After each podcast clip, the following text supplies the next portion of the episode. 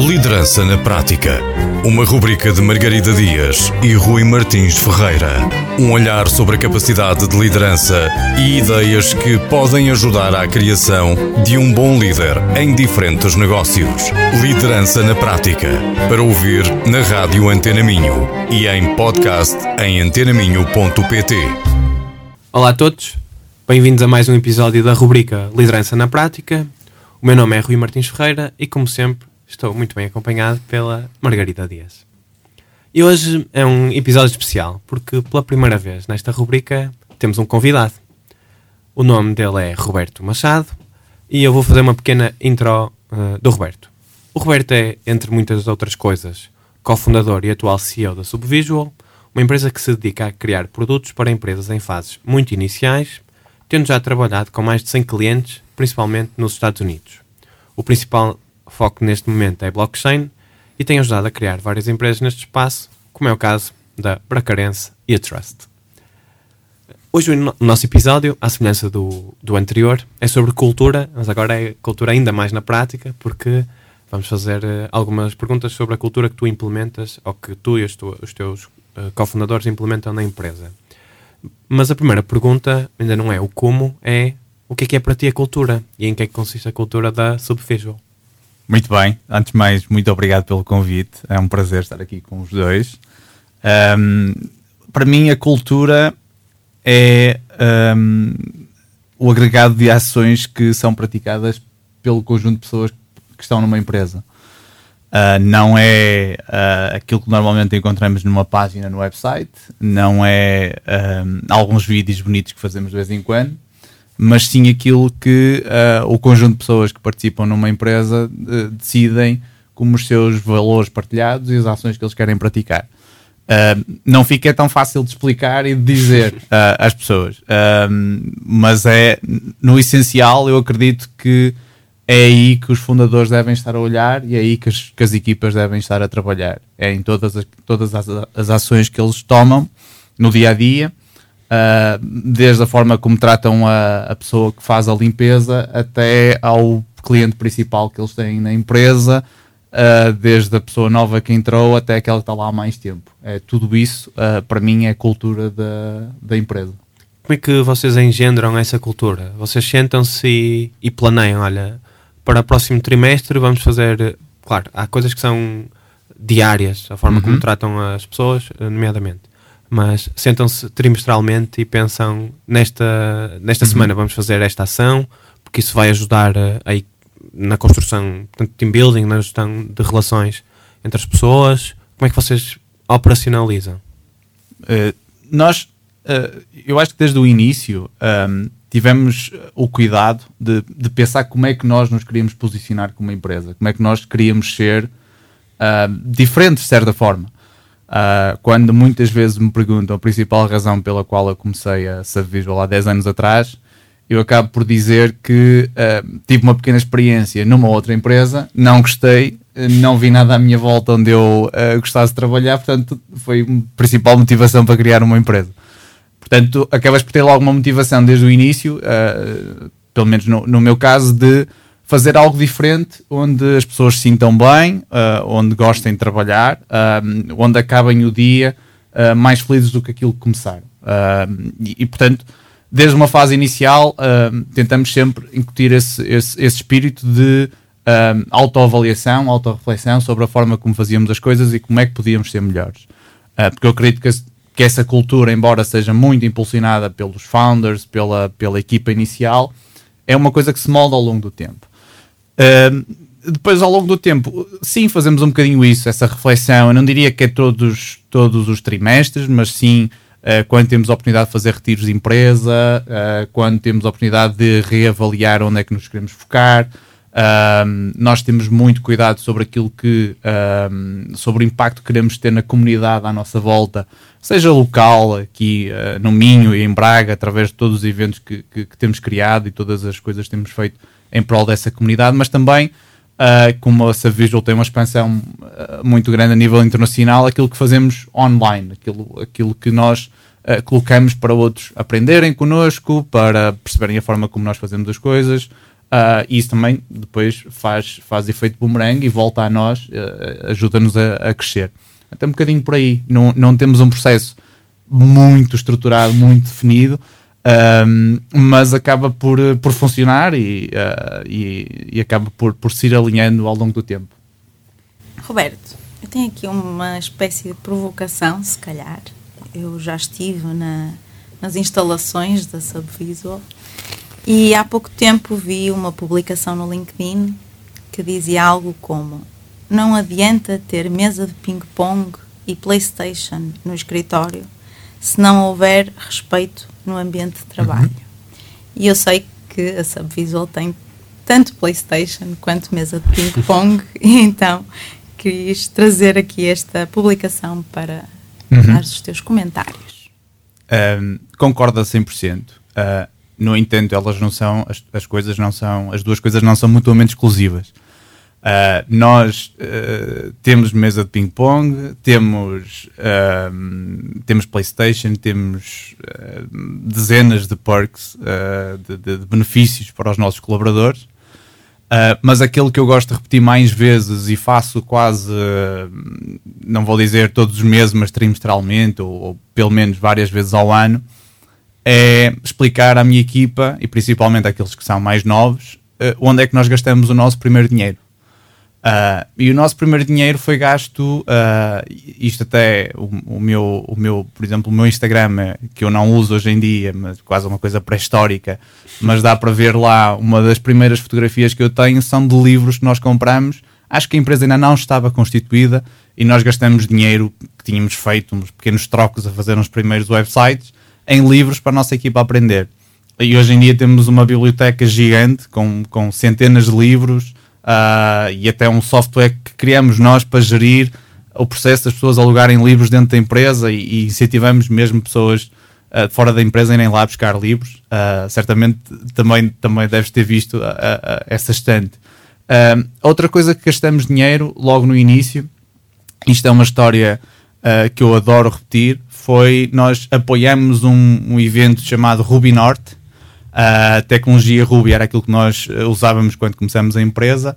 Uh, e também aí nós pagamos as t-shirts para o evento, mas não tínhamos dinheiro suficiente. Portanto, eu tive que colocar 50 euros no meu bolso uh, para pagar as t-shirts. Uh, e para mim é isso que, que, que, reflete e que molda a nossa cultura. As mesas de ping-pong é só um extra, é, ajuda, é também bom para nos divertirmos de vez em quando, Uh, mas todas estas coisas que vão moldando, estes pequenos gestos, estas pequenas ações que, que vão moldando a forma como nós depois estruturamos a cultura da empresa, é que eu acho que ficam e, e ficam no, no, longo prazo. Portanto, acabo por concordar uh, com, a, com a frase, porque acho que o que a frase tenta dizer é não é por colocares uma, uma PlayStation e uma mesa de ping-pong dentro do escritório que a cultura vai ser fixe. Tens que fazer mais, mais do que isso e isso é só um extra. E tu consideras que isso é importante na, com os teus colaboradores, ou pelo menos quando tens de contratar alguém, consideras que isso é uma das principais motivações para as pessoas depois quererem trabalhar na Subvisual? Tens esse feedback deles? Sim, eu diria que aquilo que as pessoas que acabam por aceitar trabalhar connosco um, assinam para é uma empresa diferente onde uh, queremos fazer mais do que apenas o nosso trabalho de das 9 às 6 ou, ou, ou do, do, dia a dia. Uh, nós somos uma empresa que na sua, no seu core aquilo que fazemos é desenvolver produtos de software, portanto fazemos uh, design, product management, desenvolvimento de software, uh, mas as pessoas que lá trabalham não se dedicam apenas a isso. No, no final do dia, eles são também professores, são mentores, são escritores, porque escrevem em, em, em blogs e partilham informação. Um, são organizadores de eventos, porque fazemos conferências internacionais. Um, portanto, acabas por ter muitos outros papéis, além daquele papel base que é seres um programador, por exemplo.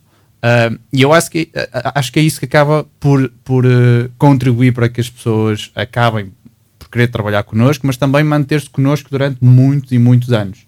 Uh, nós, nós temos essa particularidade, quase todas as pessoas que trabalharam, começaram a trabalhar connosco desde o início da empresa, têm-se mantido na empresa, o que nesta indústria não é nada comum. E temos muito orgulho nisso e trabalhamos todos os dias para que isso continue a ser assim. Incrível. Uh, a forma como o facto do foco estar a apontar para as pessoas faz com que as pessoas queiram se manter. Parece tão simples, mas quando olhamos à nossa volta, e tu tiveste aquela tua primeira experiência de trabalho, nem sempre é isso que acontece.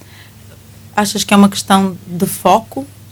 O que é que, que acreditas que possa estar a acontecer para vocês serem os diferentes e não a norma?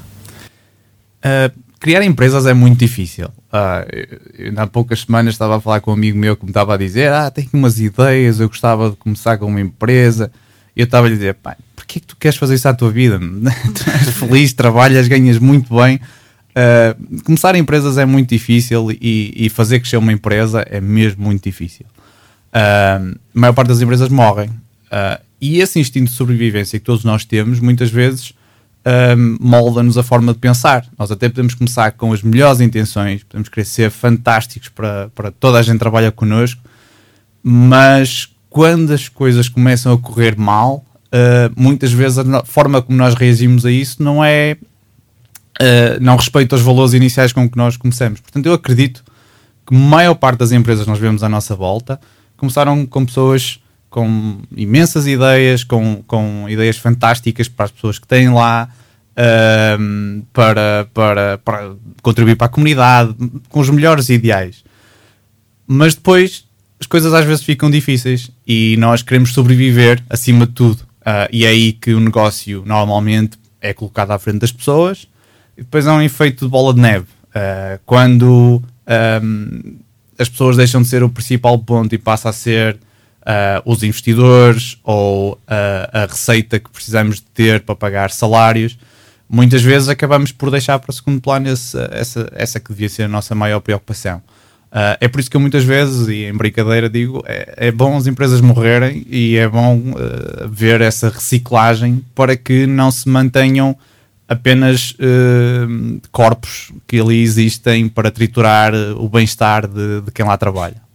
Mas isso é um, um bom ponto e, que leva-me a uma pequena a uma pergunta. Não sei se será se podemos adjetivar como um, como provocação, mas se nós advogamos que as pessoas estarem primeiro nos ajuda a ter melhores resultados uh, económicos, uh, como é que tu conjugas com aquilo que, que referiste, que basicamente às vezes depois quando é preciso fazer dinheiro as pessoas ficam para segundo plano?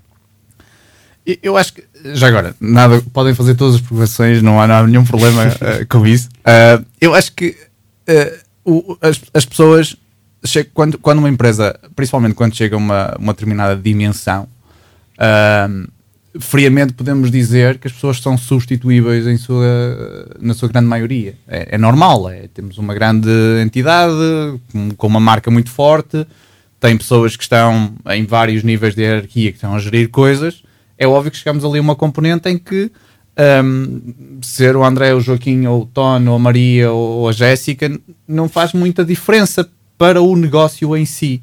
Uh, portanto, é aí que muitas vezes nós acabamos por.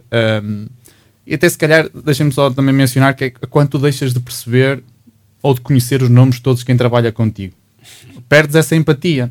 Uh, uma, de, uma particularidade que nós temos é que também sempre quisemos ser pequenos desde o início. Nós nunca quisemos crescer para uma grande equipa de 50, 100 pessoas. A Cerveja hoje continua a ser uma equipa de 16 pessoas. Criamos foi várias empresas à nossa volta.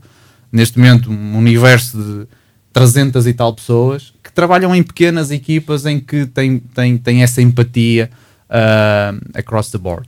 Portanto, voltando ao ponto, eu acho que acaba por ser também um bocadinho isso. Tu vais perdendo essa empatia, vais uh, deixando de relacionar com as pessoas e, e começam a ser um bocadinho mais expendable uh, e vais, vais substituindo uh, sem te pesar muito. e depois é, é, aquele efeito bola neve que eu estava a dizer, vais, vais perdendo todo esse contacto. E, e, depois depende do, de quais são as métricas que tu consideras para ti como sucesso. Se para ti as métricas de sucesso é aumentar a receita, aumentar o lucro, Uh, e se as pessoas, um grande número de pessoas, não, não têm uma, uh, uma ação única que contribui para isso, lá está, perdes um bocado esse contacto e depois serem aqueles 50 ou outros 50 não é muito relevante. uh, tu continuas a fazer muito dinheiro e isso é o que tu definiste como a tua métrica importante. Agora, eu, eu, acredito que tu podes ter uma grande empresa, faturar imenso, ter muita receita, Uh, mas mesmo assim ter uma cultura de, de respeito e de, e, de, e, e de contribuir para um bom bem-estar de quem lá trabalha. Isso, essas duas coisas são, são perfeitamente possíveis e temos excelentes exemplos disso. Ótimos. O nosso tempo está a acabar. Roberto, muito obrigada. Uh, não sei se querias deixar uma dica prática, apesar de já nos teres deixado aqui muita informação valiosa, para quem nos está a ouvir e quer alterar ou preocupar-se mais com a cultura da sua empresa. Muito bem. Posso deixar uma que é um bocadinho um clichê, mas eu acho que é sempre importante referir e tem, acho, acho que já dei algumas dicas uh, sobre a mesma, que é uh, eu acho que as pessoas têm que ler muito, têm que aprender muito com, com quem já passou pelas, uh, pelos problemas um, e se estão numa fase inicial, uh, cada vez mais aconselho isto: arranjar alguém que seja um mentor ou alguém com quem elas possam um, trocar ideias uh, e perceber se estão no caminho certo. Porque muitas vezes esse, esse, esse sair do caminho, esse, esse sair dos, dos, dos, dos rails, uh, acontece sem nós nos apercebermos. e ter alguém com quem nós podemos trocar essas ideias, um mentor, é muito importante. Obrigado, Roberto. Cuidado com o que desejas. Depois, ao final do programa, pode ser muitos pedidos para, para isso. Não há problema. Por isso, Muito obrigado pelo convite. Obrigado nós e obrigado por estarem desse lado. Vemo-nos no próximo episódio. Até daqui a 15 dias. Liderança na Prática. Uma rubrica de Margarida Dias e Rui Martins Ferreira. Um olhar sobre a capacidade de liderança e ideias que podem ajudar à criação de um bom líder em diferentes negócios. Liderança na Prática. Para ouvir na Rádio Antena Minho e em podcast em antenaminho.pt.